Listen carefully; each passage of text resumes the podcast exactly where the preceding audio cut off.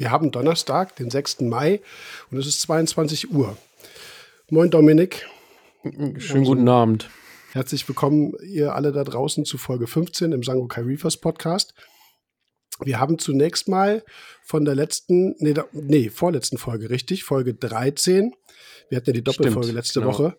Ja. Noch ein bisschen was, ähm, was nachzuholen. Da ging es eben um ähm, Thema Stromversorgung. Äh, bei eben Stromausfall.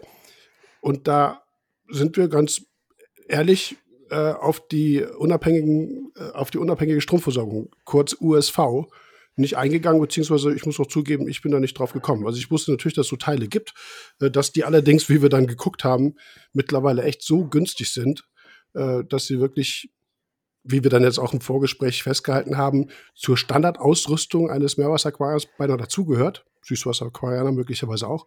Ähm, ja, eigentlich ganz spannend. Also wir sind ja mehr darauf eingegangen, was machen wir so, wenn wir nichts im Haus haben, aber das ist definitiv ein Punkt, den wir nochmal nachholen wollen.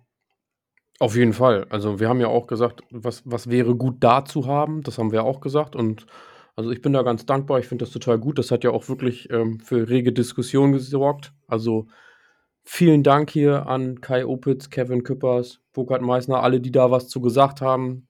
Cool. Also, das hat auf jeden Fall, das war auf jeden Fall ein Gesprächsthema. Wir haben ja, ja ein bisschen was auch, angesprochen. Mhm. Man also sieht auch, dass äh, die, dass die Community dahingehend auch echt gut funktioniert. Also sonst haben wir immer um Feedback auch gebeten. Offensichtlich war immer auch so alles erledigt, alles in Ordnung. Und ähm, es kommt natürlich mhm. immer wieder positives Feedback. Das war jetzt definitiv auch positives, äh, kritisches Feedback. Insofern äh, ja, ich weiß auch nicht alles, muss ich zugeben. Ne? Und das ist äh, irgendwas, wo man dann sieht, okay, da passen die Leute echt gut auf, haben super Ideen, auch super Wissen. Und ähm, bevor ich es jetzt noch vergesse, dieser Podcast ist Werbung. Ich wollte gerade fragen, war das jetzt eigentlich schon? Aber wir werden immer besser. Ja, definitiv.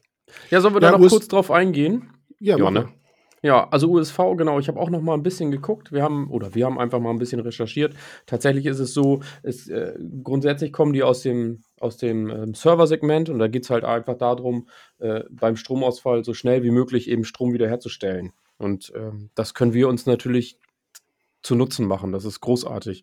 Also wir haben jetzt einfach mal geguckt, wenn man bei Amazon was eingibt oder überhaupt bei Google was eingibt, kriegt man schon kleine Geräte irgendwie, ich sage jetzt mal im Preissegment so 50, 60 Euro und die bieten schon ganz ordentlich Bums. Also ähm, ich, ich, muss mal eben kurz reingucken. Ich habe mir vorhin mal einen aufgemacht. Der hat zum Beispiel für ähm, genau 54 Euro 360 Watt und die geben halt an. Da könnt ihr zwei Geräte einstecken und die geben an, dass ihr dann 20 Minuten, je nachdem wie viel Leistung man abruft, ähm, zur Verfügung habt. Wenn wir jetzt überlegen, was Jörg ja im letzten Podcast gesagt hat, wir stecken da einen Sprudelstein an, also eine, eine Membran-Luftpumpe und die hat 5 Watt dann kommen wir da richtig lange mit klar. Und wenn wir sagen, wir schließen da eine Rückförderpumpe und eine Strömungspumpe an, damit wir eben das Grobe, was wir im letzten Podcast besprochen haben, versorgt haben, dann ähm, sprechen wir ja von Stunden. Natürlich muss man immer gucken, wie groß muss der sein. Da müsst ihr dann im Detail ein bisschen drauf gucken, weil je nachdem, wie groß ist das Becken, wie viel Versorgung will ich haben, da, da gibt es unterschiedlichste Varianten. Ähm, aber genau, da muss man sich ein bisschen einlesen. Das würde ich auf jeden Fall noch dazu nehmen, was man sich von Anfang an ähm, kaufen kann. Wir hatten auch noch den Hinweis bekommen, also auch da, ich glaube, den habe ich auch gerade erwähnt, das war der Kevin, glaube ich, der hat gesagt, was redet ihr denn die ganze Zeit von den 12-Volt-Geschichten? Das war ähm, Kai, glaube ich. Oder nee, war Kevin, Kai, doch, hast recht. Äh, nee, war Kevin. Kann sein, dass ich da ein bisschen durcheinander komme, aber äh, genau. Wir wollten mit dem Podcast natürlich auch ein bisschen die Möglichkeiten aufdecken, die da sind, wenn man eben nichts hat. Also natürlich auf der einen Seite, ne, wir haben das mit dem USV haben wir nicht erwähnt, aber auf der anderen Seite eben, ne, was, was kann man machen, wenn man oder welche Möglichkeiten hat man gegebenenfalls, wenn man eben sowas nicht hat. Also wie gesagt, der Hinweis, das im Regal zu haben, großartig. Vielen Dank für den Hinweis. Aber genau, wie gesagt, nochmal eben kurz den Hinweis. 12 Volt Geschichten waren halt eher so dafür gedacht, aus der Not heraus. Genau. Genau. Der Burkhardt sagte ja, glaube ich, noch, klar, es ist dann ein bisschen Gefriemel natürlich. Da hängt dann, glaube ich, beim, beim Burkhardt noch ein Profilux dran. Das sind natürlich Dinge, ja. die muss man halt vorher so mal simulieren und checken, was mache ich. Stecke ich da jetzt den Profilux in die USV, wie auch immer, oder mache ich es mir einfach, stöpsel einfach ab und lasse eine Pumpe einfach auf 100 Prozent oder auf welchem Niveau auch immer dauerhaft durchlaufen, ohne Simulation, ohne Schnickschnack hin und her ja, muss man einfach ausprobieren, mal testweise ja. gucken, wie lange, wie lange komme ich klar. Und das sind natürlich Dinge, die dann auszutesten, wenn der Notfall da ist, da kommen wir wieder auf das Thema, was wir in der Folge 13 hatten, das ist natürlich dann doof. Ne? Also sowas muss man ja. äh, dann halt probieren. Ich glaube, das macht natürlich auch jeder, um, um, zu checken, dass es auch, auch funktioniert.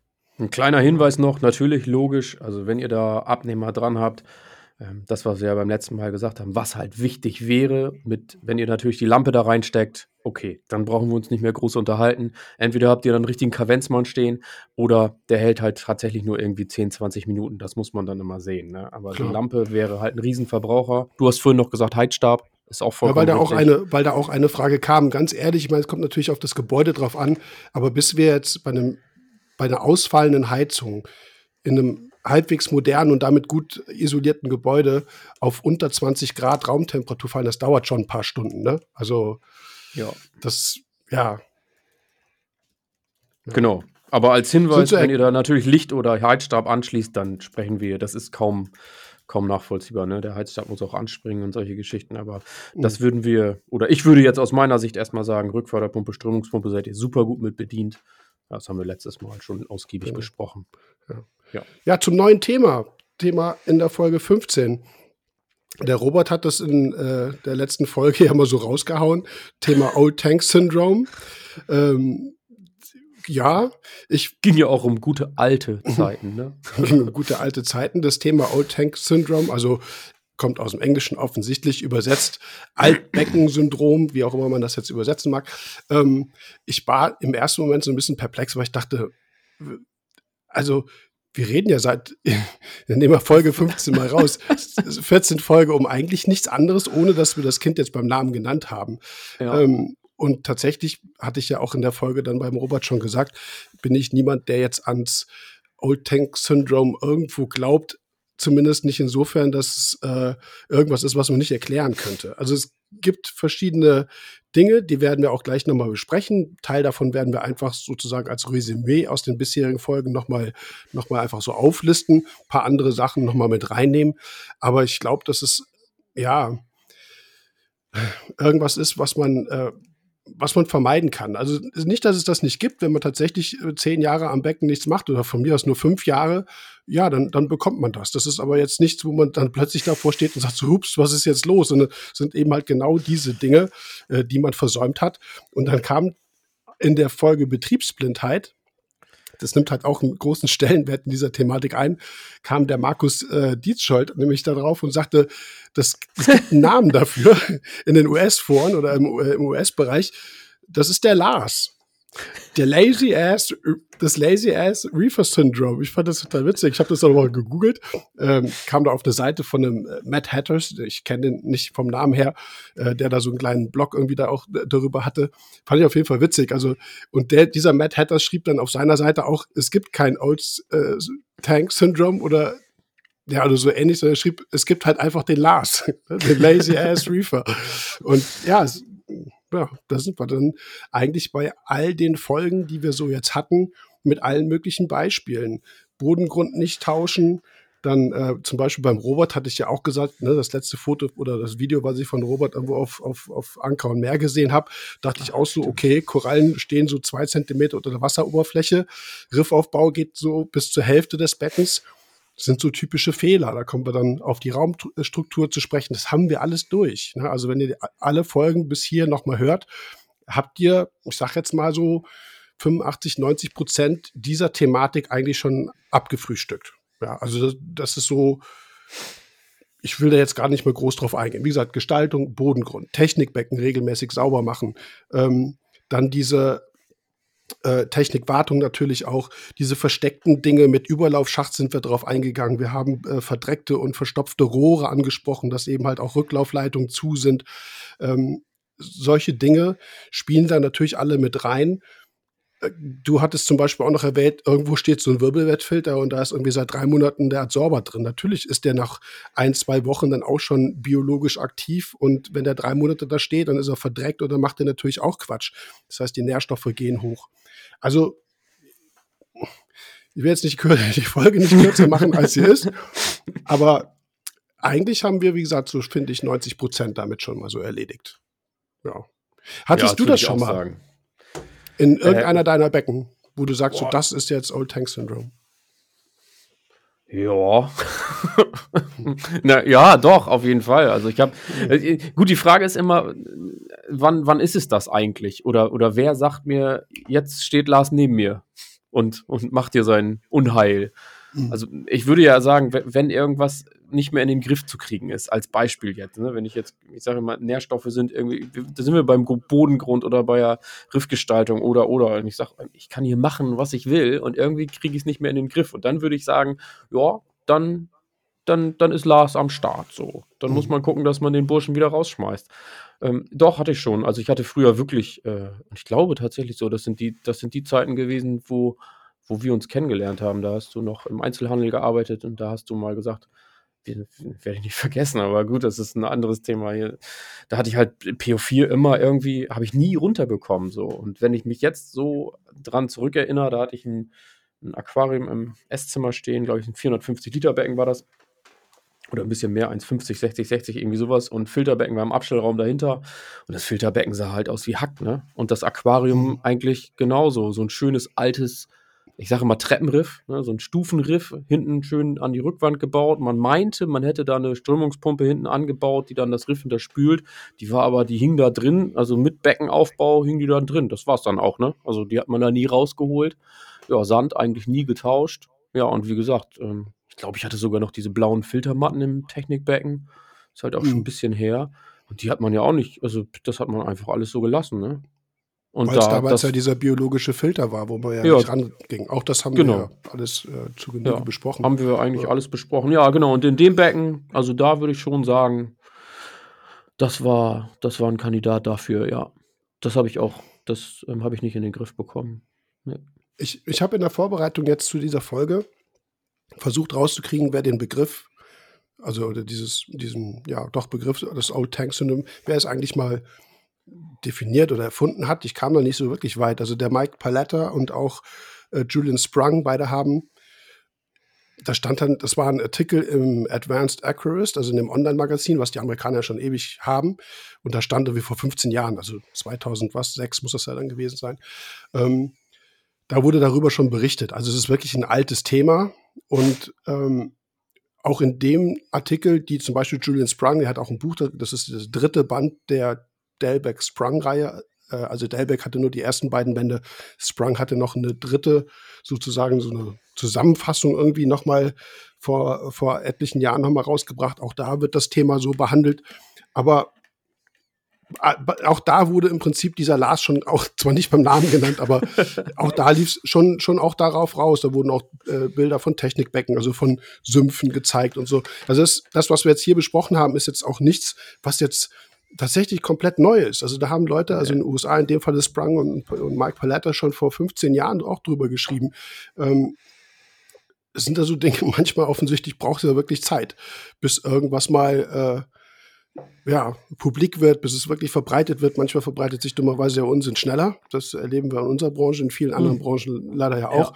Ja. Sowas ist dann irgendwie äh, nach einem Jahr ist dann irgendwie der, der Tausendste dann dabei, irgendwas ins Becken zu kippen, weil es beim allerersten einmal funktioniert hat.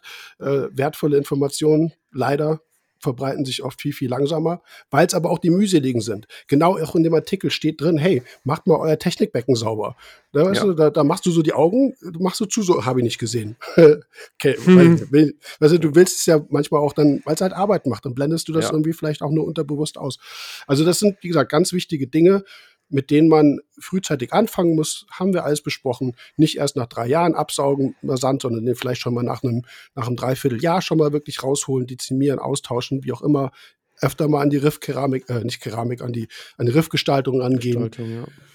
Da hatten wir das Beispiel Enrico Morgenstern, der das immer so gemacht hat und sein Becken, okay, da war ein Neustart. Doch dazwischen hat er mir dann mal doch noch erzählt, aber auch nur einmal. Äh, aber trotzdem kommt dann eben so eine Standzeit von zehn Jahren dann zustande ohne dass du wirklich jetzt massive Probleme bekommst. Aber es ist halt immer wieder jedes Jahr, jede anderthalb Jahre musst du daran. Es gibt so zwei, drei Punkte, ähm, die da jetzt, sage ich jetzt mal, ergänzend zu dem Thema noch reinkommen. Und die sind, finde ich, schon auch wichtig. Da muss man drüber reden. Ein Faktor ist, dass ähm, unabhängig jetzt von äh, so einer gewissen Art von, ja, Becken ist halt voll, passt nichts mehr rein, dass man unabhängig davon sich bemühen sollte, trotzdem öfter mal was Neues zu kaufen. Ähm, sich vielleicht mal von der Koralle zu trennen, die gegen eine andere auszutauschen generell, also ich spreche jetzt mal von der Importkoralle, wirklich mal frischen Wind reinbringen. Auf jedem Ablegerstein, auf einer Koralle, die halt im Meer gewachsen ist, ist irgendwas drauf. Die meisten, da bin ich auch für, zwicken, zwicken die Koralle nach einer gewissen, ich sag mal in der Quarantäne zum Beispiel, nach einer gewissen Eingewöhnungsphase, zwicken die ab, kleben sie ins Riff, machen gleich Ableger, dann bleibt dieser Stein ja über. Ich würde den auch nicht unbedingt ins Hauptbecken setzen, weil da ja vielleicht irgendwas drauf sein könnte, wie, ach, weiß ich, was man nicht haben will. Von mir ist eine Glasrose oder irgendeine fiese Krabbe, was auch immer sich da versteckt. Aber die kann ja in diesem Quarantänebereich trotzdem bleiben.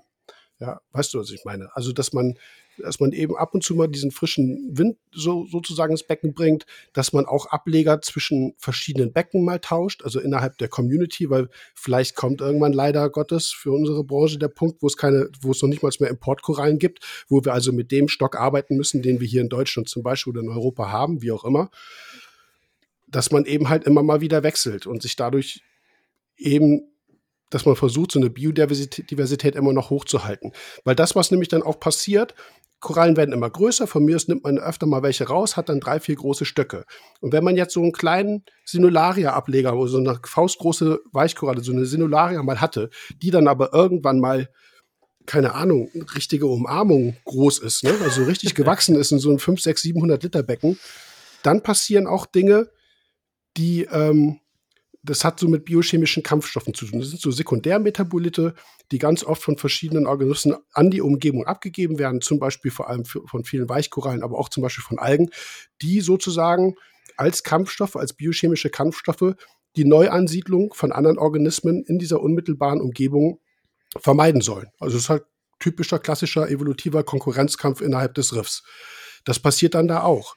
Das heißt, vorher hat diese kleine Sinularia nicht groß was gemacht, aber in dem Umfang, wie die dann gewachsen ist, haut die Sachen ins Wasser raus, die einfach dann auch schädigend für andere Korallen sein kann. Das heißt, wenn man dann irgendwann mal hingeht und will in so ein, so ein Becken, was vollgewachsen ist mit Weichkorallen, so einen kleinen äh, Ultra irgendwas Pikachu-Ableger äh, reinpacken, ja, dann macht er das einen Tag und mehr auch nicht, weil der einfach verdrängt wird. Das sind so Dinge, auf die muss man aufpassen.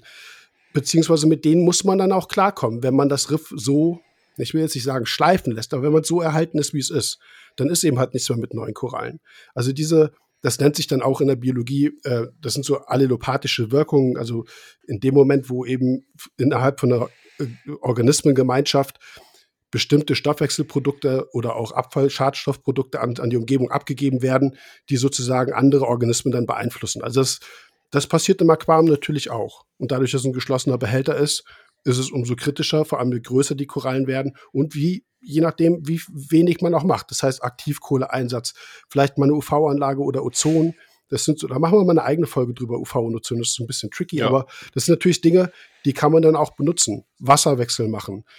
Eben halt vielleicht auch bewusst Korallen klein halten. Ja, es ist schön, so eine große, fette Sinularia zu haben, dann wirken die auch erstmal richtig toll. Die müsste dann aber auch in 5000 Liter Wasser stehen. Ja, also in einem 5000 Liter Becken in, weißt du, was ich meine? Proportional. Ja, also wenn du einen kleinen Behälter von 300 Liter eben so eine fette Weichkoralle hast, dann ist das nicht mehr proportional passend. Ne? Dann überschwemmt dir das ganze Wasser eben mit solchen äh, Sekundärmetaboliten möglicherweise und das kann auch zum Old Tank Syndrome führen. Ja. Algenrefugium auch. Und so ein Algenrefugium, was voll ist mit, äh, mit Algen, die da mhm. unkontrolliert wachsen, vielleicht sogar ein bisschen überdimensioniert sind. Auch Algen können solche Stoffe abgeben, die dann äh, eben im Hauptbecken dann ihr Unwesen treiben. Also auch das muss immer so kontrolliert und, und eingestellt werden, dass es eben passt. Nichts gegen Algenrefugien, aber, so, aber weißt du, was ich meine? Ja, es muss es geht ja auch, in der Proportion ja, sein. Genau, es muss in der genau. Proportion genau. sein und auch das muss, ja, was du, was du gerade gesagt, unkontrolliert da vor sich hin wachsen. Ich denke auch immer, wenn, wenn da eine gewisse Pflege dabei ist und ich glaube, dass alle, die sich damit auseinandergesetzt haben und das mal ein bisschen gegoogelt haben, wissen, dass du ja in der Regel eher so eine Handvoll empfiehlst als ähm, so ein großes Refugium und wenn dann auch eher im Bypass, als dann komplett durchlaufen zu lassen. Genau, es muss immer von der Proportion her passen, so, ne? Ja. Das mit dem Austausch von Korallen, ich meine, das ist so eine Sache, die, äh, die ist schwierig. Jeder will natürlich, freut sich, wenn die Korallen wachsen. Da geht es natürlich auch um Vernässelung irgendwo, wo du natürlich dann irgendwo reagieren musst. Mhm. Aber in den meisten Becken ist es ja schon so, dass irgendwann, ich sag mal, so die Stöcke rausfliegen, die so ja, am wenigsten farbig sind, die vielleicht auch nicht so richtig wollen. Also weißt du, was ich meine? Man, man, oder auch andersrum, man sortiert immer so ein bisschen wachsen. raus. Ja. Ja, oder so. Aber letzten Endes verdünnt man sozusagen die Artenvielfalt innerhalb der Korallen so ein bisschen. Ja, und das, Ja. Das, das kann ein Problem sein. Das muss nicht unbedingt gut sein. Also manchmal ist dann vielleicht so ein harter Schnitt, so wie er dann vielleicht auch so tut vom Gefühl, dann doch gut und man setzt eben pro von ein so einer richtig großen mal wieder drei, vier kleinere hin, die dann auch wieder neu wachsen. Und da spielt die Raumstruktur halt auch eine immense Rolle. Auch Richtung Old Tank Syndrome. In dem Moment, wo ich das Strömungskonzept nicht mehr wirklich hinbekomme, weil alles Ja. zugewachsen ist, dann habe ich halt diese Ablagerung und die Depots und naja, dann geht's halt los. Dann gehen die Nährstoffe hoch. Korallen werden so ein bisschen stumm, verlieren die Farbe. Das ist ja so das, was das Old Tank Syndrome eigentlich, äh, eigentlich aussagt. Ne? Also diese Probleme, bis hin natürlich dann zu kritischen Verlusten. Die Koralle stirbt von unten weg. Ne? Hier löst sich eine auf. Ja. Genau, dieses, diesen Effekt müsste ich oder müssten wir noch dazu bei, äh, zu nennen, zu den bisherigen Folgen. Und einer spielt noch eine Rolle, da habe ich mit dem Leines drüber gesprochen. Die, die Empfindlichkeit nimmt dann natürlich auch zu, was zum Beispiel äh, Krankheiten und Parasiten, also Parasitenbefall angeht. Das, auch das könnte ein Old Tank Syndrom sein, dass du irgendwann mit Korallenkrankheiten zu tun hast. Irgendwie die Korallen haben latent irgendwie Strudelwürmer oder haben Bugs oder was auch immer, Ja. was du irgendwie nicht mehr so in den Griff bekommst. Und dann, das hat natürlich auch was dazu, damit zu tun, dass eine fitte Koralle, so vom Immunsystem her, wenn man das so sagen kann, natürlich irgendwie weniger anfällig dafür ist als eine Koralle, die, die so geschwächt ist, die so seit Jahren dahin dümpelt und so. Und ja, das, das kann halt auch ein Punkt sein. Nicht nur, dass irgendwas nur mit Nährstoffen ist oder dass man auf die abgefahrensten Ideen kommt, was jetzt das Old Tank Syndrome erklären kann, sondern vielleicht hast du einfach seit Jahren Strudelwürmer drin und weißt es nicht. Ja, hast es also nie untersucht oder du hast Bugs drin oder du hast irgendwie, es gibt ja tausend mittlerweile, na, tausend natürlich nicht, aber, aber hunderte von, von Parasiten, die immer mehr so zum Vorschein kommen, die vielleicht auch mit den Porten jetzt nach und nach reinkommen. Vor 15 Jahren kann ich mich auch nicht dran erinnern, dass wir irgendwelche Red oder Black Bugs oder was auch immer hatten. Das kam auch in den letzten Jahren erst. Ja. Aber das spielt halt auch eine Rolle. Ja, nicht fitte Koralle ist dann eben halt auch empfindlicher und dann kann es eben sein, dass man vielleicht auch nicht wegen Old Tank Syndrome das Becken verliert, sondern wegen einer latenten Korallenkrankheit, die man so nicht diagnostiziert. Ja, wo man dann einfach auch natürlich behandeln muss, keine Frage. Ja. Ja, das ist eigentlich zu diesem Thema Old Tank Syndrome das, was, was mir so noch eingefallen ist. Also ansonsten haben wir, wie gesagt, über alle Folgen hinweg genau über das Thema gesprochen, ohne das Kind beim Namen zu nennen. Ja, Mhm. ich denke halt, man muss immer, also ich glaube, das ist schon, da, da versuchen wir irgendwie so alles zu erfüllen, aber wie, wie du das jetzt gerade sagst mit einer Koralle, da werden sich wahrscheinlich viele Leute denken, uh, ich bin doch immer am Shoppen und tausche mal brav aus. Also wenn ihr das macht, dann braucht ihr euch da keine Gedanken zu machen. So, das ist schon, schon ein gutes Beispiel gewesen, was Jörg da gerade so an den Mann gebracht hat mit einer riesen Sinularia eben ne, auf, auf, gibt es ja. Also ne, wir sind nicht alle hier nur die SBS-Freaks, die kleine Stippen sammeln und eine Artenvielfalt von, keine Ahnung, 130 Korallen auf 400 Liter haben oder so und die ständig durchtauschen, sondern das sind dann schon so einzelne Fälle. So, aber das gibt es eben, ne? Ja. Ich würde vielleicht noch ganz gerne ansprechen, das ist in der Beratung auch immer, immer so eine Sache, ähm, sozusagen die Folgen oder was, was man, wenn man angenommen, man hätte dieses Old Tanks oder man würde sagen, man hätte das Old Tanks, was dann so passiert in, im, im, im Kopf, sage ich jetzt mal.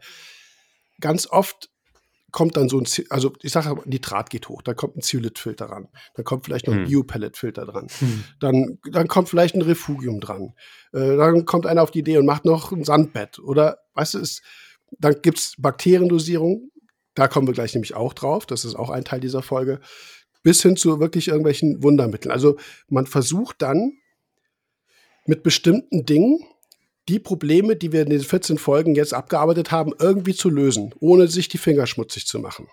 Ja? Ich, äh, fast passt vielleicht sogar tatsächlich noch diese, die Wodka-Methode dazwischen. Das ist ja auch so eine alte Geschichte von früher. ja, Ähm, da, das, Finde genau, ich, die passt Wodka, eigentlich ganz gut genau. so. Hat Die man, hat- man hat gemerkt, öh, scheiße, ich komme da gar nicht hinterher, Phosphat, Nitrat steigt. Oh, Wodka-Methode, tolle Sache. Klappt erstmal. Genau. Ja, die habe ich ja mit Michael im Rutzek publiziert. Ist ja sozusagen auch, auch mit äh, von äh, meine Publikation gewesen. Natürlich war das so ein Punkt, wo man sagt, man kann da in gewissen Rahmen was machen, aber man hat halt nie das Problem gelöst. Tatsächlich steht das auch im Artikel, glaube ich, drin. es geht immer darum, das System natürlich zu optimieren. Das heißt, die Ursachen zu finden und so weiter. Aber der, was halt, was man natürlich festgestellt hat, ist, dass man mit der Zeit bestimmte Nährstoffe wie Nitrat oder Phosphat einfach nur maskiert. Das heißt, ich wandle durch eine hohe organische äh, Kohlenstoffdosierung das Ganze in bakterielle Biomasse ein. Und dann ist es einfach nicht mehr messbar, weil das Nitrat partikulärer Stickstoff geworden ist in Form von eben Bakterien. Dann freue ich mich, dass der Nitrattest dann nicht mehr ausschlägt, oder der Nitratgehalt sinkt, aber das Problem ist noch im Becken. Das ja. gleiche auch mit Phosphat. So, das hat eine Weile gedauert, bis wir das natürlich dann auch gemerkt haben, beziehungsweise die Idee der, der, der Wodka-Zuführung war natürlich irgendwo erstmal zu einem, äh, also in einem Stadium der Aquaristik, wo wir mit Organik so gut wie gar nichts gemacht haben. Das ging da sozusagen ein bisschen los. Aber ja. der, es ging darum natürlich, bestimmte Mechanismen in Gang zu setzen, gerade in der Mikrobiologie dann, um eine höhere Stoffwechselumsatzrate zu erzeugen. Das hat auch tatsächlich funktioniert. Nur, wenn man das natürlich in einem, wenn man das in einem Becken macht, wo der Nitratgehalt, ich sage jetzt mal, zwischen 5 und 10 liegt, oder von mir ist bei 15, dann ist das okay. Wenn du ein Nitratgehalt von 50, 60 hast und Phosphat liegt bei 0,3, dann bringt dir das auch nichts. Und dafür war die Wodka-Methode nie gedacht, die Probleme darüber zu lösen, sondern dann ist offensichtlich ja was mit dem System nicht in Ordnung. Ja, also es hat eine Weile gedauert, um das sozusagen zu justieren. Heute arbeiten wir mit Organik eben, also ich zumindest im Sangokai-System, halt viel breiter aufgestellt, in einer viel niedrigeren Dosierung mit viel verschiedenen Wirkstoffen, um eben so eine, so eine Dominanzentwicklung von Bakterien auch zu verhindern, die sozusagen nur auf Ethanol gehen. Aber das sind so, da hast du schon recht, das ist so ein Punkt der da mit reinspielt, dass man sagt, ich versuche jetzt eben halt mit einer hohen organischen Kohlenstoffdosierung Nitrat und Phosphat wegzukriegen. Du kriegst es nicht weg. Ja, auch wenn es anteilig abgeschäumt wird, aber es wird vor allem abgelagert in Bakterien. Die Bakterien sitzen in deiner Verrohrung zum Beispiel drin. Du bekommst sie einfach aus dem System nicht raus. Ja. Aber das, das hatten wir auch schon mal in einer Folge. In dem Moment, mhm. wo du eben anfängst, dann kommst du ein Refugium, Zeolithfilter, Biopelletfilter, diese ganzen Sachen, die verkomplexieren das komplette System ja. Da haben wir ja schon drüber gesprochen, glaube ich. Ja. Das heißt, es wird noch weniger kontrollierbar, weil du die Effekte nicht mehr wirklich darstellen kannst. Wer du macht kannst jetzt es ja was? gar nicht mehr analysieren. Du weißt nachher gar nicht mehr, woran hat es gelegen oder, oder ne, was habe ich denn eigentlich alles gemacht. Das ist ja auch Ganz oft genau. das, was, was, was, also zumindest kommt mir das oft entgegen, wo ich sage, hast du irgendwas geändert? Nö, nö, nö. Außer ich habe da noch ne, den Filter angeschlossen, das reingekippt. Also, ne, ja, wo man dann sagt, okay, wir haben ja fünf, sechs verschiedene Sachen. Kannst ja nicht alles auf einmal abbauen. Und ja, naja. Ja, aber wenn du dann, es wenn man dann fragt, wieso, warum hast du das gemacht, dann, dann ja. bekomme ich die ganze Antwort, die, schnell zur Antwort, ja gut, das ist aber ja gut. Also ja, Eigenrefugium ja, genau. ist ja gut, grundsätzlich. Oder so ein Zylitfilter ist doch gut, der macht ja nichts Schädliches. Das kommt drauf an, doch, kann er durchaus. Mhm. Das Problem ist halt zum Beispiel Zeolit, du hast viel Nitrat der Zeolit, den wir benutzen, also ein Klinothiolith, der bindet Ammonium, der bindet also die reduzierte Stickstoffform, nicht Nitrat. Und meistens ist es ja so, dass die Nitratentstehung im Becken erfolgt. Das heißt, nicht da im Technikbecken, wo dein Zeolithfilter steht, sondern eben halt im Hauptbecken. Das heißt, Nitrat kommt über den Überlaufschacht schon runter. Dann steht ein Zeolithfilter und sagt, schön, ich bin hier, aber ja. ich mache nichts. Ja, also das wird oft missverstanden. Aber das wird, das erlebe ich auch ganz oft in vielen Beiträgen. Jemand hat irgendwie 20 Milligramm Nitrat und dann kommt als Empfehlung, ja, mach einen Zeolithfilter. Zeolit bindet kein Nitrat. Also der Cleanup-Thiolith nicht, den wir benutzen. Das ist völliger Quatsch. Der bindet Ammonium. Der müsste sozusagen im Becken selber stehen. Und genau auch an der Stelle, wo Nitrat entsteht. Ja, also das ist auch so eine Sache, wo man dann nicht drüber nachdenkt. Dann werden viele Dinge eben halt als Becken angeschlossen, einfach weil dann in der Produktbeschreibung steht, ja, mach dies, mach jenes und so. Und dann glaubt man das und dann ist das ja eine gute Entscheidung. Und ja, sie funktioniert aber im Endeffekt nicht. Oder macht eben halt noch Unsinn. Ja. So, wenn ich dann mit einem, mit einem Bio-Pellet-Filter äh, arbeite, da bin ich absolut kein Freund. Steht auch in den Sangokai-Empfehlungen A bis Z drin, da habe ich das auch, auch noch im Detail erörtert, warum. Wenn ich, da ist das gleiche wie mit der Wodka-Dosierung. Ich wandle einfach nur den gelösten Nitratstickstoff in partikulären Stickstoff um. Oder Phosphat, ne, gelöstes reaktives Phosphat in partikuläres Phosphat, was eben halt in den Bakterien steckt. Und die werden nicht abgeschäumt. Ja. Nicht 100 Prozent. So, und wenn die Bakterien ausgeschwemmt werden, die eben auf dieser organischen Kohlenstoffdosis sitzen und landen dann im Becken, dann fehlt ihnen der Kohlenstoff. Das heißt, was passiert? Sie sterben im Becken, bilden dann wieder da, dadurch Mulm auf. Ja, weil die sind ja von der Kohlenstoffquelle abhängig, die im Technikbecken sitzt, eben halt die Biopellets. Weißt du, was ich meine? Mhm. wenn du jetzt gelösten, gelöstes Ethanol, also wirklich Wodka ins Becken gibst, dann ist das ja überall. Das heißt, jedes Bakterium kann darauf zugreifen. In der letzten Ecke, hinten im Becken, kommt das ja hin, weil es gleichmäßig verteilt ist. Bei Biopellets ist ja eher sogar das, das Problem, dass der ganze Abrieb, zum Beispiel an Bakterien, im Hauptbecken gar nicht mehr überleben kann. Ja, und das sind, das sind so Dinge, da finde ich, ist der, das ist ja durchaus eine Kritik, die ich jetzt raushandle. Der, der, der, der Handel berät da nicht ordentlich, also nicht alle, aber, aber oft. So Sachen werden einfach verkauft. Äh, ja, klar, kannst du Umsatz damit generieren. Der Kunde geht erstmal nach Hause, denkt, er hat was Gutes gemacht, hat Geld in der Branche gelassen. Es ist alles in Ordnung. Es ist jetzt erstmal nichts. Ne? Ich meine, wir arbeiten, wir müssen ja alle irgendwie Geld verdienen. Nur im Ende läuft es immer darauf hinaus, dass so ein Becken, was in dem Stadium ist, neu gestartet werden muss. Ja, das, spart, das ist so eine tickende das, Zeitbombe halt. Ne? Ja. Also das finde ich immer. Ich, ich finde, ich, ja, wie gesagt, ich bin da auch kein großer Freund von, sondern ich bin eher derjenige, der dann sagt, ja, wir müssen halt gucken, das sagst du ja auch, das ist ja Quatsch. Also wir müssen halt die Ursache finden und nicht nachher einfach gucken, dass wir eine Behandlung machen und wissen aber nicht, woran es liegt. Und irgendwann, irgendwann knallt es halt. Ne? Das ist, mhm. und da, das ist ja leider oft der Fall. Also, das erlebt man ja leider zu oft, dass es dann heißt, ich weiß gar nicht, wo das alles herkommt. Ja, läuft dein Filter dann noch? Nee, ach nee, oh. Ja. Ja. Also all diese kleinen Teilbereiche, so, die kommen dann natürlich zusammen. Aber was mich dann natürlich auch irgendwo in der Beratung dann frustriert, also nicht jetzt mich persönlich frustriert, sondern also der Kunde ist unglücklich und das macht mir natürlich auch nicht glücklich, keine Frage. Dann, dann weiß ich, seit einem Jahr verschleppt sie oder er das Problem schon, hat ja. Geld für Adsorber gelassen, Geld für einen ja. Biopelletfilter, Zeolithfilter, für dies und jenes gelassen. Und am Ende bin ich dann, ich sag mal, der, der, der Böse, der sagt, hey, sorry, aber mach das Becken neu. Gut. Ja, ne? genau. Und so, ja, aber ich habe jetzt irgendwie hier, keine Ahnung, irgendwie 800 Euro ausgegeben an Klimbim-Gedöns hier und da und jetzt sagst du mir, ja. ich soll neu anfangen. So, was soll ich machen? Ich bin dann halt ja. der Einzige, der dann, der, also nicht der Einzige, aber was, ich bin in dem Moment dann derjenige, der mit dem Vorschlaghammer kommt und den Leuten richtig eine Klatsche verteilt. Das tut mir echt dann auch weh, also keine Frage. Aber ja, aus aller Erfahrung und wie gesagt, dieses Thema Old Tank Syndrome ist in der amerikanischen Publik, äh, also Literatur mindestens mal 15 Jahre alt. Das ist jetzt nichts, womit wir jetzt plötzlich um die Ecke kommen. Das ist uralt, das Thema. Ja. Ja. Und seit 15 Jahren gibt es Leute wie Julian Sprung oder Mike Paletta, die sagen, Leute, ihr müsst was tun. Ne? Lasst den Lars da, wo er ist und macht was. ja. ja.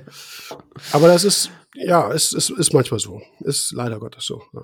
Aber wie gesagt, ja. nützt nichts. Deswegen habe ich aber auch gesagt, für mich gibt es kein Old Tank Syndrome. Für mich gibt es einfach nur liegen gelassene Arbeiten, beziehungsweise einfach Betriebsblindheit, bestimmte Dinge, ja, Lars, Laziness halt. Ja.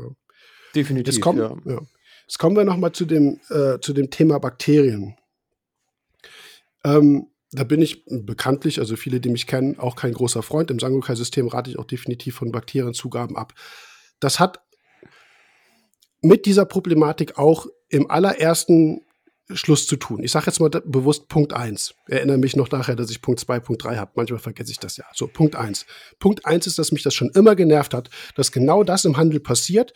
Jemand geht hin, hat irgendwie Nitrat, hat Phosphat oder sonst irgendwas und, und bekommt so ein Ding äh, verpasst. Also irgendeine Pulle mit Bakterien oder was auch immer. Ohne dass überhaupt in irgendeiner Weise mal gefragt wurde, wie sieht denn dein Becken aus? Was hast du denn gemacht? Zeig mir dein Technikbecken. Ja, also wirklich Beratung. Das ist ja, ja, ich will jetzt nicht, das ist eine Gelddruckmaschine. Du, du, musst das, musst sozusagen keine Beratung machen, du musst mich gar nicht anstrengen, du gibst dem Kunden was, der, der, der ist auch der Meinung, das funktioniert.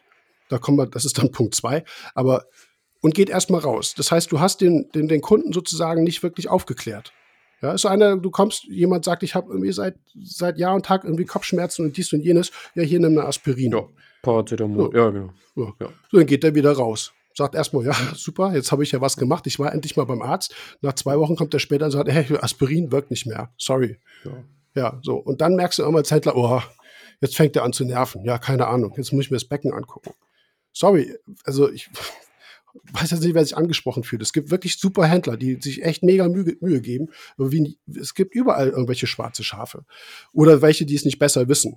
Also es ist, ist leider so, wenn ich das, wenn ich das so sagen darf. Aber manchmal ähm, ist das eben halt so eine Verkaufsstrategie, finde ich. So, also jetzt mal unabhängig davon, was Bakterien machen, was sie können, was sie nicht können, ist das das, was mich schon immer am meisten genervt hat.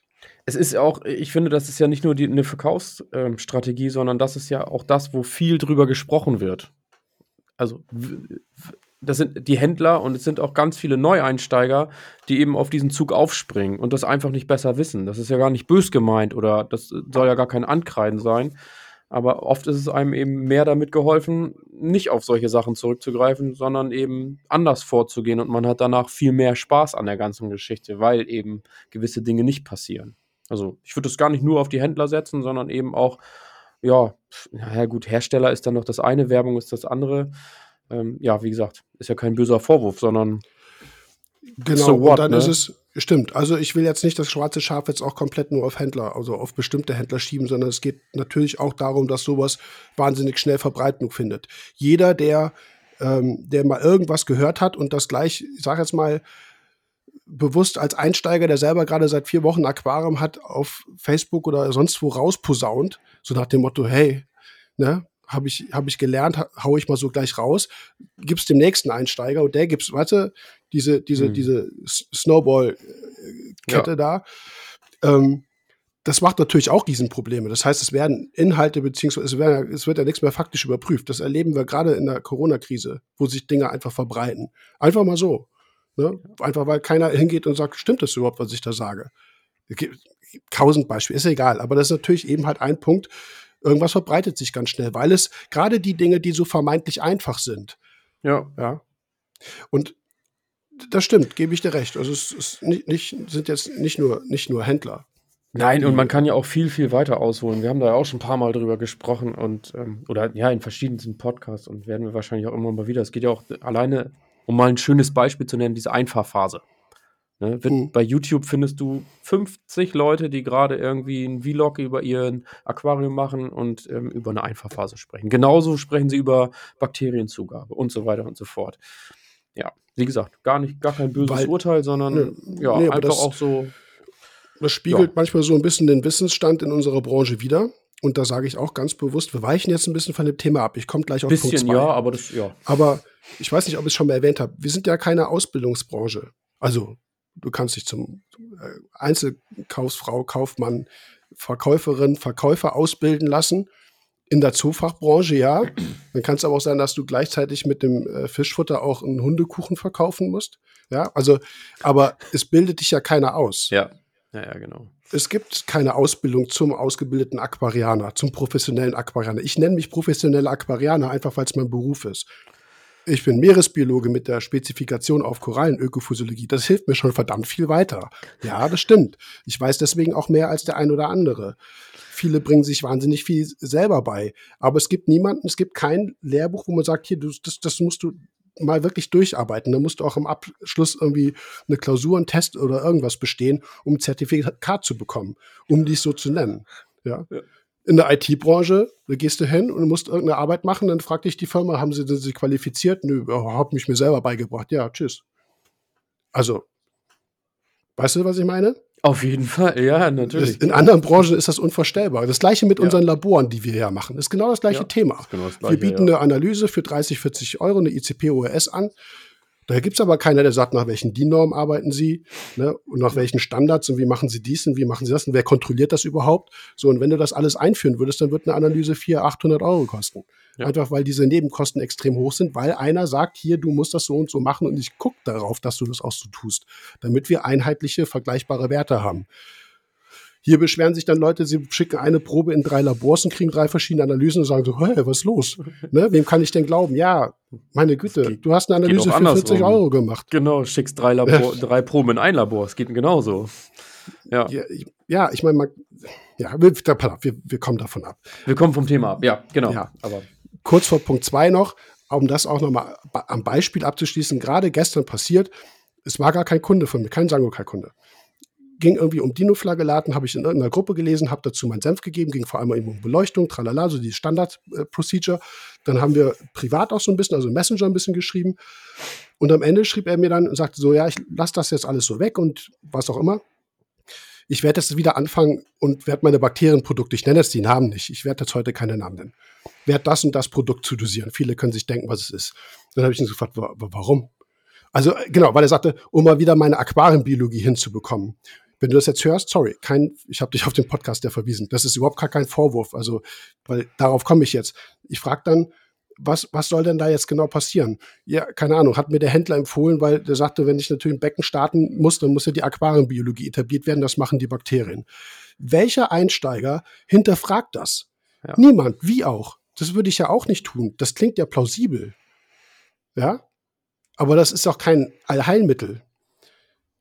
So, aber wie gesagt, nur so als Beispiel dafür, man kauft irgendwas, wo irgendwas draufsteht, keiner hinterfragt was. Es wird immer weiterempfohlen, weiterempfohlen und so, ne, und so weiter. Aber tatsächlich bei einer Rückfrage, was, was für Bakterien sind das, was machen die, in welcher Umgebung arbeiten die eigentlich und so weiter, das passiert nicht.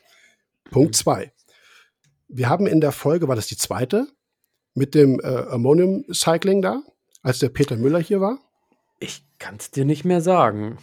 Zwei oder drei. Nee, zwei das war mit Christian. ziemlich weit am Dann war es Folge ja. drei da geht es ja um Nitrifikanten im ganz speziellen Falle.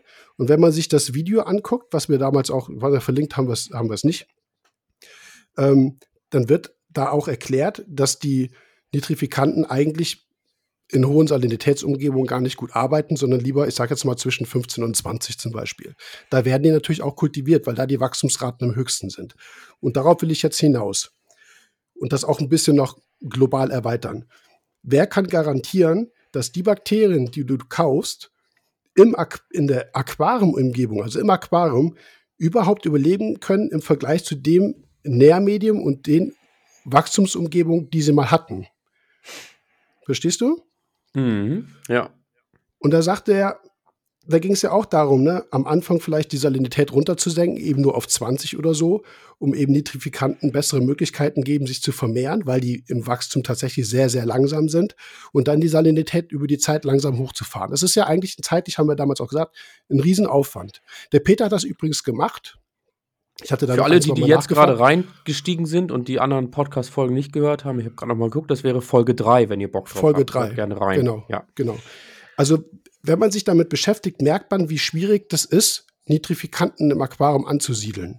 Da ging es ja auch dann bewusst Richtung Riese, Filterding, alle Sachen, die wir nicht mehr haben. Ich gehe jetzt da nicht mehr drauf ein. Nur der Punkt zwei, auf den ich hinaus will, ist, du gibst was ins Becken und kannst überhaupt nicht garantieren, dass das die was gleichen passiert, Umgebungsbedingungen ja. sind und was passiert damit überhaupt. Genau. Und dann ist das, und jetzt dieser entscheidende Schritt weitergedacht, was passiert dann mit den Bakterien? Das, die bestehen ja nicht aus Luft und Liebe. So sage ich immer ganz gerne dazu. Ja. Die lösen sich ja nicht im Vakuum auf und puff sind weg, sondern ja. wenn du das übertreibst, ich rede jetzt nicht mal von einer Dosis oder von mir aus irgendwie einmal die Woche für zwei, drei Wochen am Anfang, dann wird relativ wenig passieren. Aber das passiert ja oft, dass die Leute das reinkippen, reinkippen, reinkippen. In der Hoffnung, irgendwas passiert, dann sind vielleicht Probleme, dann wird noch mehr dosiert. Einfach, ne, weil man so in diesem, sag mal so, Kreis so irgendwie so gedanklich festhängt. Die sterben irgendwann alle ab. Das heißt, du baust dir dann schon deine ersten Depots an. Das Becken ist noch keine vier Wochen alt und es hat schon Mulm. Mulm mit toten Bakterien, die irgendwo nicht, also die, die, die aus so einer Zufuhr stammen, die eigentlich was Gutes machen sollten. Ne, ja. Die aber tatsächlich gar keine Lebenschance haben. Jetzt hast du ein Keramikbecken, wo bewusst also ich bringe das Beispiel Keramik, wo bewusst kein Nitratphosphat drin ist, wo, kein, wo auch kein Ammonium drin ist. Oder Ammoniak, wie auch immer. Ne? Ammonium, Ammoniak ist ja egal. Folge 3 hören. Und dann werden Nitrifikanten zugegeben, um die Nitrifikation zu etablieren. Ja, wo, wo, wovon sollen die denn leben? Die brauchen ja Ammonium, die brauchen den reduzierten Stickstoff und ziehen sich sozusagen damit, das sind, das sind eben keine äh, keine photoautotrophen Organismen, sondern das sind Chemoautotrophe, die ziehen ihre Energie aus der Oxidation aus Ammonium, Ammoniak zu Nitrit zu Nitrat. Wenn kein Ammoniak da ist, keine Energie, Bakterium tot. Weißt du, was ich meine? Bappt irgendwo, ja. Das ist ja das, was wir bei dem Cycling auch haben. Du musst Ammonium zuführen und zwar auch in relativ großer Menge. Oder du musst von Anfang an viel Fische einsetzen. Ich, sorry, musst ihr nicht machen. Also das ist jetzt, äh, das wäre nur, weißt du, vom Gedanken an, wenn du, wenn du Nitrifizierer züchten möchtest, und ich sage jetzt mal so provokant, wenn die Leute Nitrifizierer ins Becken kippen, dann wollen sie offensichtlich Nitrifizierer züchten. Da musst du Ammoniumchlorid dosieren oder musst du eine Ammoniumquelle haben. Ansonsten sterben die einfach ab. Und wie viel, und ich sag dir, neun von zehn Leuten denken nicht so weit. Kein ja. Vorwurf. Nein, Weil alles gut. Es, ja, ja.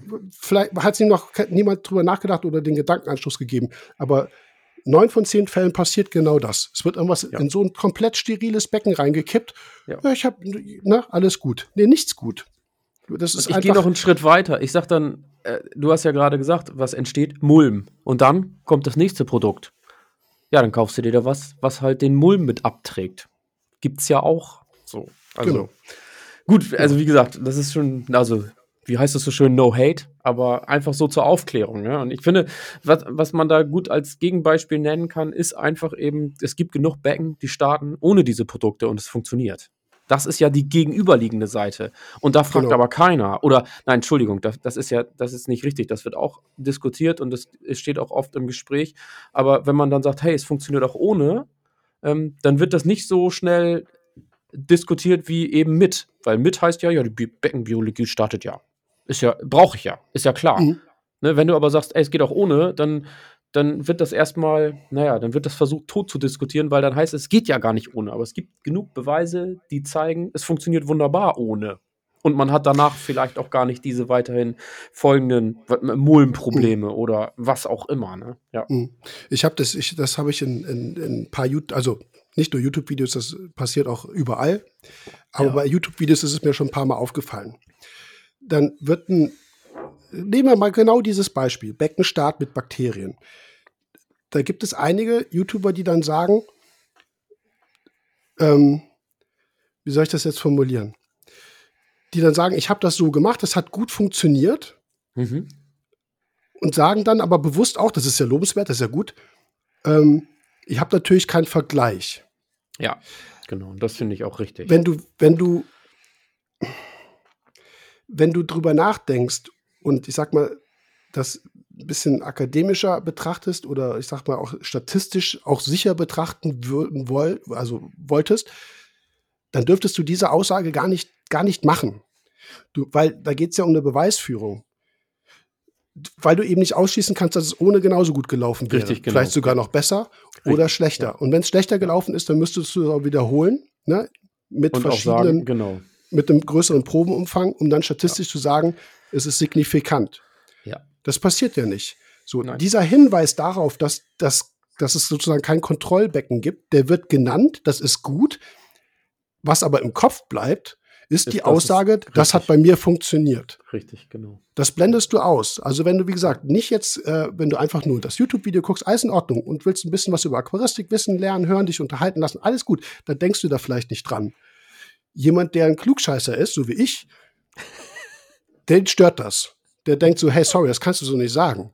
Weil du kannst ja den, du hast ja gar, ne, das, weil ich ja vielleicht aber sparen, auch weiß, genau aus diesen Dingen, unbewusst, ich spreche da niemandem eine Absicht äh, bei, genau aus diesen Dingen verbreiten sich solche Aussagen. Ja, und das etabliert sich. Das ist, Ist, genau, verbreiten und etablieren.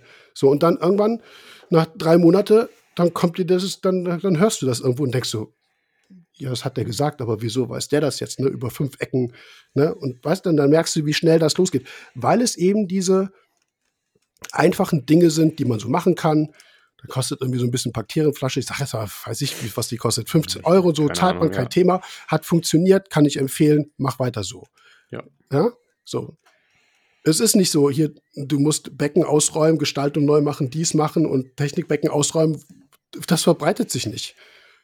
Dann sagt der zweite so, äh, ja, äh, ja, danke für den Tipp. Und dann ist die Kette unterbrochen. Diese Bakterienempfehlung ist, bumm, plötzlich Schwarmwissen. Weiß jeder. Ja. Also es ist ein bisschen so, ich sag mal, gesellschaftskritische Sachen sind jetzt so von meiner Seite hier auch mit drin. Wie gesagt, ich will da niemandem Absicht unter, äh, unterstellen. Das sind eben halt Dinge, die mir in der Beratung oft auffallen, die aber nie wirklich zielführend sind. So, jetzt kommen wir mal zu Punkt 3. Bakterien sind wahnsinnig wichtig. So, jetzt wundern sich bestimmt einige, wenn ich das sage. Aber es sind die Bakterien wichtig, aus meiner aquaristischen Erfahrung, die vor allem auf der Koralle sind oder Korallen assoziiert sind. Und das ist das, was du am Anfang ins Becken einbringst. Und das ist das, was du am Anfang möglichst viel auch ins Becken einbringst. Ne? Stichwort Korallenbesatz. In der Koralle ist das völlig egal, ob im Becken ein Nitrifizierer sitzt oder ein Denitrifikant sitzt oder von mir aus irgendeine andere Bakterie. Das ist einfach völlig wurscht. Weißt du? Es geht ja dann oft, dass in der, in der Einfachphase in der alten Literatur steht, die man ja immer noch ne, tausendfach irgendwie rezitiert bekommt, auch in Foren, dass es steht, man muss, ja, das sage ich jetzt nicht, ich habe gerade was im Kopf, aber das sage ich besser nicht. Ist egal, einfach vergessen. Dass man in der Einfachphase die Aquariumbiologie entwick entwickeln muss und das sind eben Bakterien. Da denke ich mir immer so, das ist der Koralle völlig wurscht. Die, die, die Bakterien, die Korallen assoziiert sind, auf der Koralle, im, im Schleim, das sind ganz wichtige Bakterien, die sitzen, die bringt man automatisch mit ein. Ja, und das ist das, was am Animpfen für die Startphase eigentlich am wichtigsten. Deswegen arbeiten auch Becken so erfolgreich, die am Anfang schnell und zügig und eben halt auch üppig besetzt werden. Weil die eben halt schon ziemlich viel Mikrobiologie oder Aquarienbiologie sozusagen automatisch mitbringen. Ja.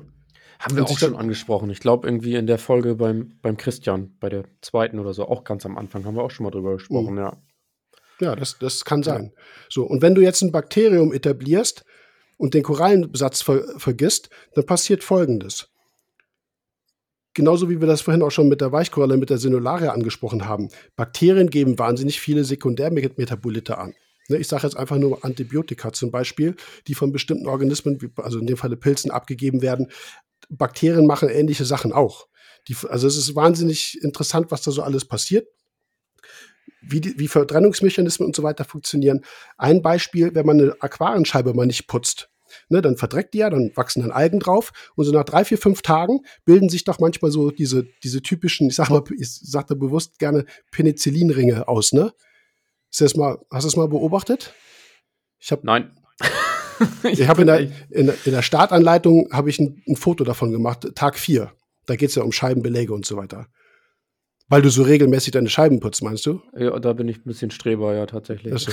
Ne, was ja. du siehst, ist, dass sich dann, ich sag jetzt mal einfach, um es wirklich einfach zu halten, da setzt sich in diesen Algenbiofilm, setzt sich ein Bakterium rein, gibt offensichtlich irgendwas ab und verdrängt die Alge. Und dann hast du solche richtigen Ringe guck mal Startanleitung äh, Teil Ja, Tag ich habe Nachholbedarf, ich merke ja? das gerade. Das ja. ist schon, schon ja, ich, Du kannst ja, du kannst ja googeln oder gerade gucken, weil ich rede ja sowieso. So. Ja, ja. also innerhalb von wenigen Tagen auf so einem, auf ein paar, auf so ein, ich sag mal, auf so 10 mal 10 Zentimeter Aquariumscheibe siehst du schon, wie sich eben Biofilme verändern.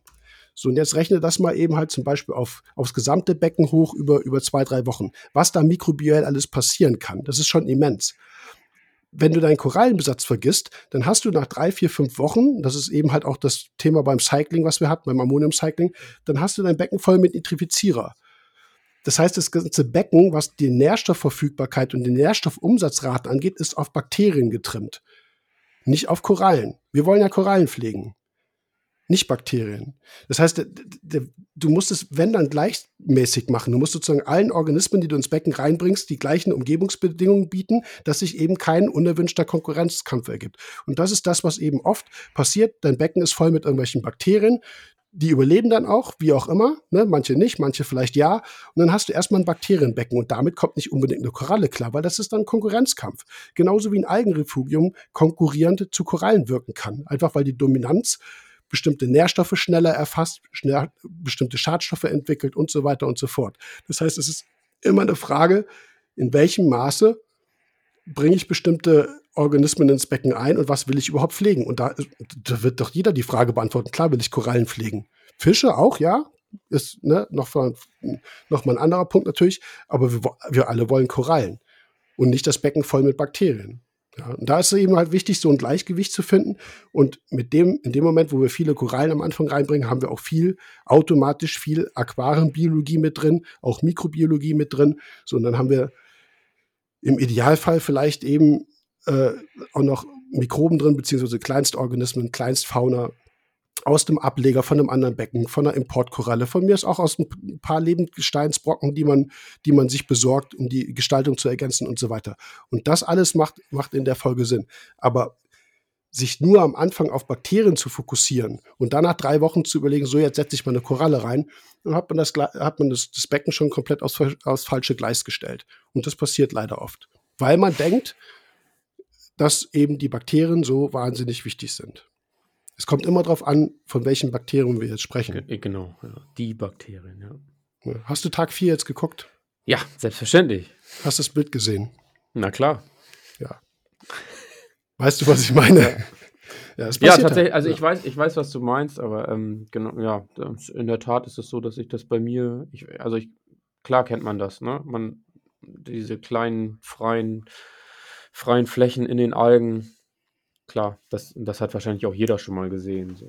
Das ist, äh, ja. Ja, ich weiß, genau, ich weiß, wovon du sprichst. Ja. ja. So, wann macht jetzt eine Bakteriendosierung Sinn? Also macht es überhaupt Sinn? Ähm, also ich sag mal so, ich persönlich würde, würde lieber, wie, wie, wie nenne ich das jetzt, den natürlichen Weg gehen und mir, wie gesagt, mal eine neue Koralle kaufen, vielleicht irgendwie einen neuen, also wirklich dann auch guten, natürlich einen frischen, lebenden Stein besorgen. Irgendwas Kleines, das muss jetzt nicht, nicht, nicht 10 Kilo Lebendgestein sein. Eben halt mal so ein paar Brocken. Das fände ich von der Neubelebung oder, oder, oder Weiterbelegung eigentlich viel sinnvoller, als mit Bakterienprodukten zu arbeiten. Es gibt natürlich Bakterienprodukte auf dem Markt, die genau darauf äh, ausgelegt sind, zum Beispiel Richtung Old Tank Syndrome, Mulmecken äh, aufzubrechen, Detritus aufzubrechen und so weiter. Die funktionieren tatsächlich auch. Man muss immer nur gucken, wie lange funktionieren die. Die haben meistens immer nur einen Effekt von zwei, drei, vielleicht vier Wochen. Ne, dann sagen viele dann auch irgendwie, ja, das Wasser ist zum Beispiel klarer geworden. Ich ja. sehe irgendwie, Mulm wird ein bisschen weniger oder sowas. Ja. So, jetzt ist der Mulm weg. So, und was machen die, Bak die Mulm, die abbauenden Bakterien dann? Ja, also ist sozusagen kein organisches Material mehr da, was sie zersetzen können. Ja, dann sterben die langfristig natürlich auch wieder ab. Du siehst immer regelmäßig mehr und mehr und mehr dazu. Und das mhm. ist wieder der Punkt. Das ist wieder meiner Meinung nach der Fehler. Wenn du das mal machst, ist okay. Also ich bin niemand, der das wirklich jetzt als, als erste, an erster Stelle empfiehlt, aber wenn man das mal dosiert, bringt man natürlich kein Becken damit um. Das ist ja Quatsch. Das kann man mal machen. Das ist aber ein Punkt, den ich dann oft erlebe, es wird dann mehr und mehr und mehr und mehr, weil man gesehen hat, dass initial mal die Wirkung da war. So, und dann hast du wieder, dann, dann hast du zwar vielleicht keinen Mull mehr, dann baust du aber mit diesen ganzen Bakterien, die du wieder einschwemmst, wieder neuen Mulm auf. Ja? Das, weißt du, ich kann, da, einfach, ich kann dir da einfach, weil folgen. Einfach weil du es weil übertreibst. Ja, ja und wie so. gesagt, ich bin auch der Meinung, dann geht's, leider geht es dann immer weiter. Dann bleibt es eben nicht bei diesem einen Präparat, sondern dann, dann passieren andere Dinge, die wir eben schon alle erwähnt haben, und das nächste Präparat kommt zum Einsatz.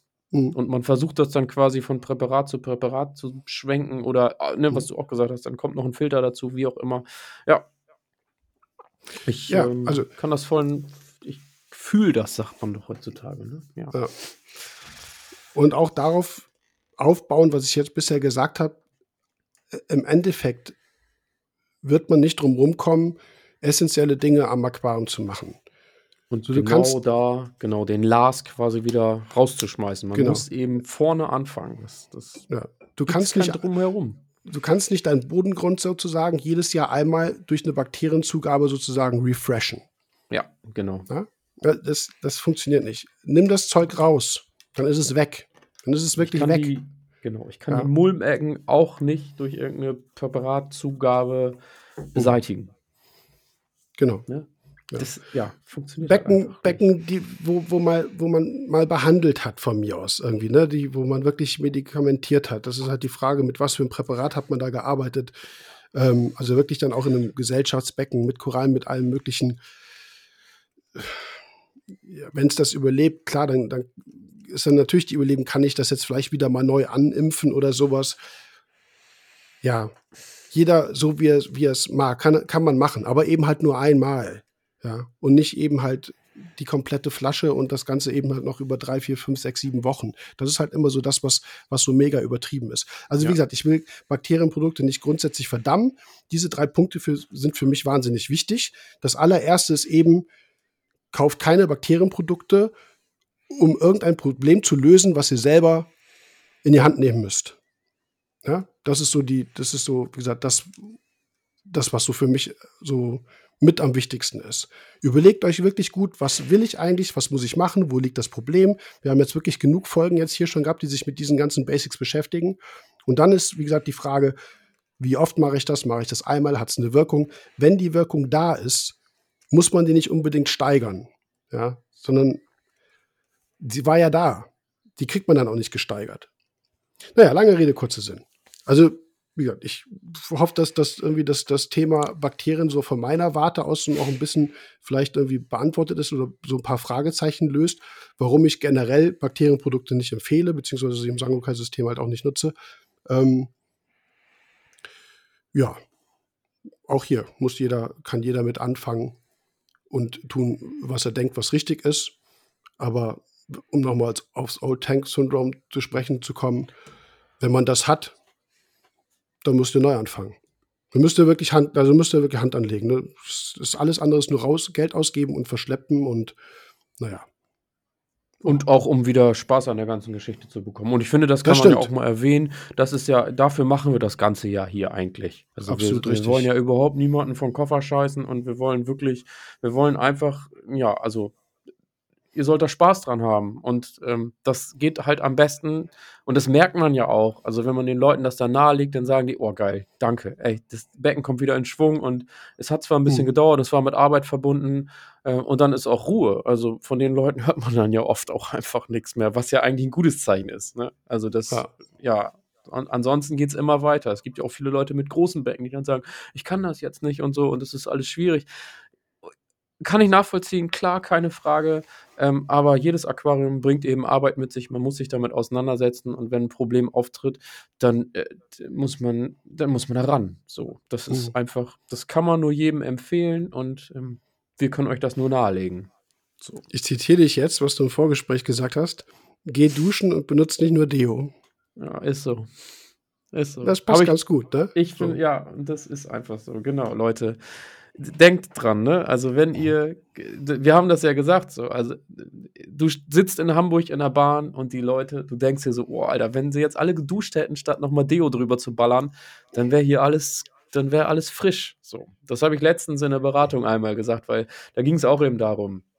Ich, da, da, war halt kein Verständnis dafür da. Ja, ich kann das doch so und so machen. Ich sage, ja, kannst du, aber das wird dadurch nicht unbedingt besser. Und dann habe ich irgendwann gesagt, ich sage, ja, genau. Ähm, also lass das Deo weg, geh duschen und mach mal einmal clean up. Und dann hat er gesagt, oh krass, jetzt habe ich es gecheckt. Ich glaube, ich hab's. so. Ja, so. ja. ja. schwieriges Thema. Aber das, ähm, ja, ich glaube, das war dann nochmal eine, eine Folge, die da so ganz gut gepasst hat, eben halt mit diesem Old Tank Syndrome und, und jetzt auch Bakterien, was ja eben halt oft genutzt wird, um äh, Probleme mysteriös zu lösen, ohne sich die Hände schmutzig zu machen. Ähm, ich glaube, das ist so thematisch ganz rund gewesen. Äh, ja, ansonsten. Ja, und nochmal sehr ausführlich aus deiner Sicht. Ich glaube, da sind auch immer viele dankbar für. Ich finde es auch immer sehr gut. Ja. Das, äh, ich glaube, den Lars, den werden wir hier und da nochmal erwähnen. Der verfolgt uns einfach immer. Also, was du ja schon gesagt hast, in den letzten Folgen war es eigentlich immer Thema. Eigentlich ist genau das das, ne? dass man, man kann nachher wahrscheinlich den ganzen Podcast, alles, was wir immer mal wieder erwähnen, das wird immer, das ist immer ein Teil vom Ganzen so, ne? Mhm. Genau. So, es hat natürlich alles, was wir jetzt so besprechen oder besprochen haben, ähm, geht natürlich in die Richtung, dass wir sagen, wir möchten möglichst lange Spaß am Aquarium haben und das erfolgreich betreiben. Ja. Das ist, das ist genau der Punkt.